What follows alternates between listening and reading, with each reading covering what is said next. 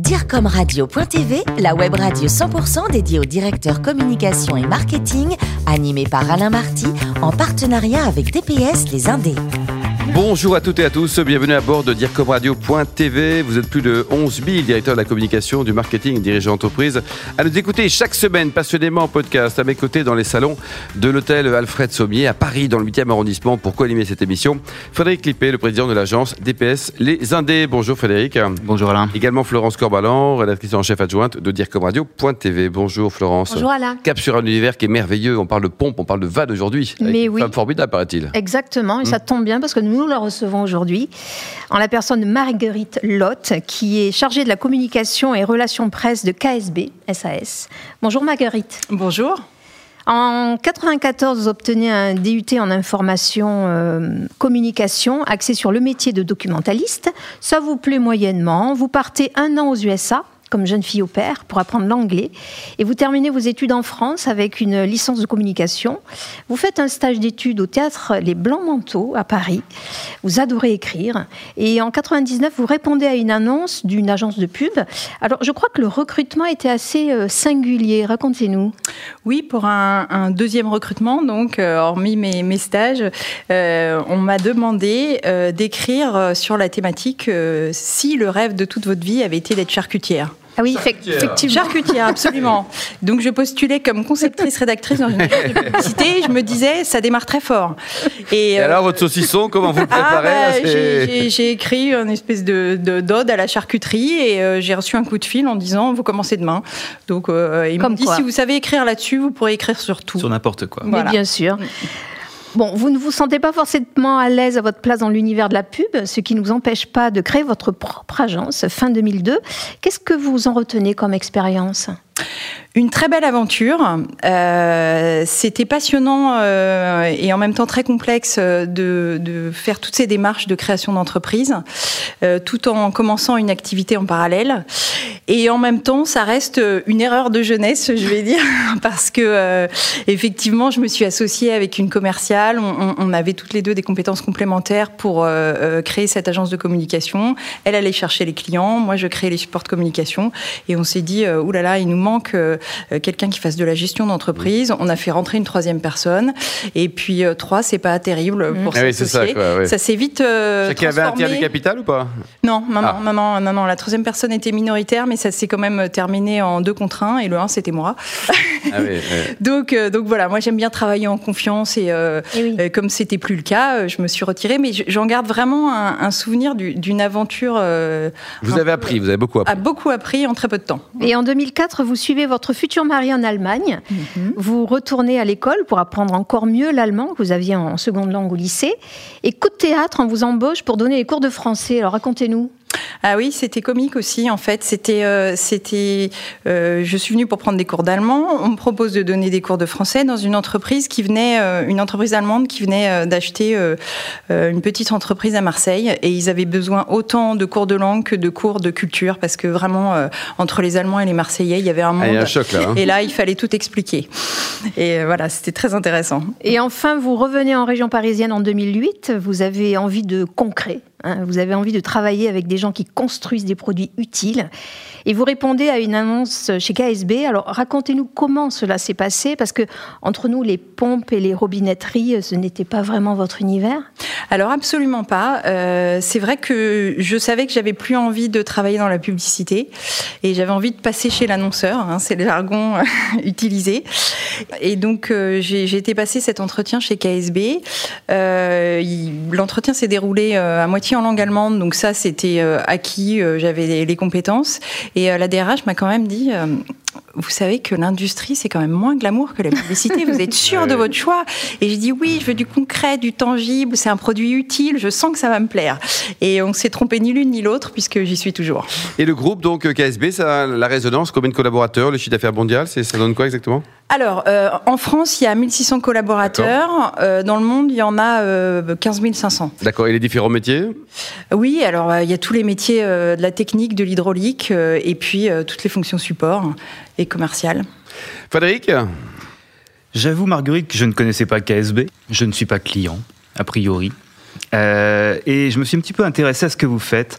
Et surtout, je me suis dit, tiens, quand on est directrice de la communication, comment on fait dans le monde de la, du, du, du B2B comme cela euh, comme, Quelles techniques on utilise Qu'est-ce qui prédomine en stratégie des moyens pour acquérir des clients, pour les retenir Comment ça fonctionne dans le quotidien euh, quand on est dire comme d'une entreprise, d'une entreprise comme KSB alors en fait, euh, nos clients, c'est très large. Hein. On, on, a différentes applications. Euh, des pompes, il y en a partout, mais euh, personne ne le, le, sait parce que ça a l'air d'être naturel d'avoir de l'eau à son robinet. Euh, mais non, donc en fait, on a des clients dans l'eau, dans l'industrie, dans l'énergie. Et en fait, à chaque secteur, un peu sa façon sa, sa stratégie. sa stratégie, oui. On ne peut pas dire qu'il n'y en a qu'une seule. Est-ce qu'on utilise des techniques comme les réseaux sociaux dans votre univers? Énormément. Et en plus, depuis trois ans, on a un président qui est très une forte appétence pour. Euh, un président euh, français ou allemand? Français. Français. français. Ouais, pour, euh, pour les relations publiques et on, on a réorienté euh, la communication externe vers beaucoup de relations médias, plus grand public et réseaux sociaux. Les réseaux sociaux également. Euh, c'est un secteur dans lequel l'innovation est énorme, je suppose. Est-ce que euh, comment on communique sur l'innovation chez vous? Est-ce que on, on pousse l'innovation chez le consommateur potentiel? Comment on lui fait comprendre tout ce qu'on développe? Euh, Est-ce qu'il y a une communication particulière sur l'innovation qui est faite? Alors, euh, l'innovation, le, le, le, client final, il, il, va en bénéficier sans forcément avoir compris tout le cheminement euh, en interne. Euh, dans l'industrie, on a une forte culture de la démarche d'amélioration continue, donc on est sans cesse en train de se poser des questions pour savoir euh, comment on pourrait améliorer un produit, un processus, et en fait, le client en profite sans avoir complètement compris tout le cheminement. Donc ça veut dire que ce cheminement, vous ne l'expliquez pas forcément au client, vous rentrez pas dans le détail, vous restez euh, sur le bénéfice produit sans rentrer finalement dans le détail. Le client n'attend pas cela de vous. Ah, il n'est pas, il n'est pas technique, le client? Alors si, si, si, il est technique, mais euh, ce que je veux dire, c'est que euh, il, il, a besoin, par exemple, de faire des économies d'énergie euh, pendant toute la durée de vie de la pompe. Hein, la pompe consomme de l'énergie et, et, son empreinte carbone, c'est essentiellement pendant sa durée de vie, pas tellement pendant sa, sa fabrication.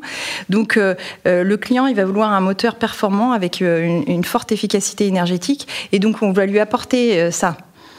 Alors j'ai vu d'ailleurs vous parler d'économie d'énergie, j'ai vu que la RSE était extrêmement importante chez vous.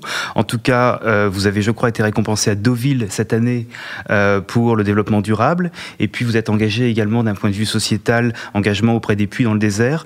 Comment relayez-vous tout cela auprès de vos clients prospects? Est-ce que c'est quelque chose que vous mettez en avant Oui. Euh, cette stratégie sociale et sociétale? Oui, énormément. C'est une force autant en interne que pour notre com communication externe. le partenariat avec les puits du désert, euh, c'est euh, en même temps euh, un engagement fort de l'entreprise au niveau de la direction, mais aussi des collaborateurs. On organise tous les deux ans un événement où les collaborateurs se mobilisent pour cotiser auprès de leur réseau personnel et, on fait une collecte et on remet cette somme à cette association qui nous propose de plusieurs projets sur lesquels on investit et, et c'est une force, un engagement de, de tous les collaborateurs qu'on peut après euh, euh, capitaliser pour montrer euh, la culture de l'entreprise et on s'en sert aussi énormément. Euh, on, on, a un gros enjeu en termes de communication, c'est le recrutement.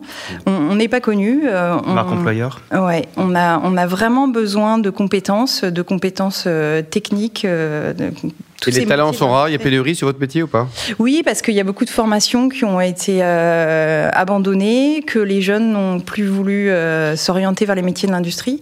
C'est pour ça qu'on a rejoint il y a trois ans euh, la Fondation Usine Extraordinaire, qui euh, a pour but de redorer l'image de l'industrie et de ses métiers auprès des jeunes de 15 à 25 ans et puis des enseignants, de leurs parents. Et on a fait une exposition en novembre 2018 au Grand Palais, en novembre 2019 à Marseille, et on sort de l'exposition euh, dans la 2020. cour de l'Élysée euh, à l'occasion de l'exposition fabriquée en France. On était six euh, industriels de la Fondation Usine Extraordinaire présents pour montrer que dans l'industrie, oui. il y a des beaux parcours. Il y a du il y a... boulot, on peut être fier. Et puis Exactement, il y a, il y a des vraies valeurs. C'est ça aussi, hein, l'engagement des puits du désert. On, il y a des vraies valeurs et, et, et, tout ça, ça nous sert énormément pour notre communication marque employeur. Et sur la communication interne, je suppose que ça fédère énormément. Ah oui, oui, oui ouais. Et à l'international également Les enjeux sont les mêmes ou est-ce qu'il y a des grandes différences entre pays dans, dans, chaque pays Oui, c'est assez, c'est assez culturel hein, la communication. Donc, euh, et puis ça dépend aussi euh, du, du, président de chaque pays. De chaque pays hein. nous, en ce moment, on est vraiment tourné vers vers l'extérieur. Vers l'extérieur, quoi. Marguerite, le plus beau métier du monde, c'est quoi? C'est dire comme ou infirmière? oh bah c'est dire comme, puisque c'est celui que j'ai finalement bah choisi. Vous avez caressé le rêve d'être infirmière un jour. Il n'est pas trop tard, remarquez. Oui, mais je continue à m'occuper des gens, donc je me suis pas trop trompée. alors, côté voyage, vous avez un coup de cœur pour Madagascar? Oui, alors c'est un voyage que j'ai fait il y a longtemps, mais euh, j'aime bien être dépaysée quand je voyage. Et là, c'était un voyage euh, en termes de paysage, en termes de culture, en termes de mode de vie qui était tellement euh, éloigné d'une autre que ça m'a marqué pour longtemps. Un choc, Alors, côté musique ou danse, vous êtes proche de la samba brésilienne. Qu'est-ce que vous faites exactement? Ah, je fais de la batucada, oui. vous connaissez Florence la batucada? Euh, Non. Non, c'est des percus, je crois. Non, moi je ne connais pas. Ah, quand vous ferez le prochain Everest ou Himalaya, il faut penser à Qu'est-ce que c'est exactement d'ailleurs? Non, c'est de la musique de rue brésilienne. Donc, euh, ce sont des percussions euh, qu'on joue en marchant dans la rue. C'est la musique du carnaval de Rio. Voilà, mais je le fais euh, en, banlieue parisienne, donc euh, tout est possible. Et je peux vous dire que ça réchauffe l'ambiance. Hein. Pour terminer, vous avez un, bon bouquin, Marguerite, à nous conseiller parmi vos dernières lectures. Il y en a quelques-uns qui, vous ont ému? Euh, Oui, La vraie vie d'Adeline Dieudonné. C'est un livre qui traite de, de la maltraitance des femmes. Ouais, c'est un peu compliqué, mais je pense que c'est un sujet important, donc il faut aussi lire ce genre de livre. Merci beaucoup, Marguerite. Merci également à vous, Florence et Frédéric. Fin de ce numéro de DIRCOMRadio.tv. Retrouvez tout le podcast sur notre site. On se donne rendez-vous jeudi prochain à 10h précise pour une nouvelle émission. DIRCOMRadio.tv vous a été présenté par Alain Marty en partenariat avec DPS Les Indés.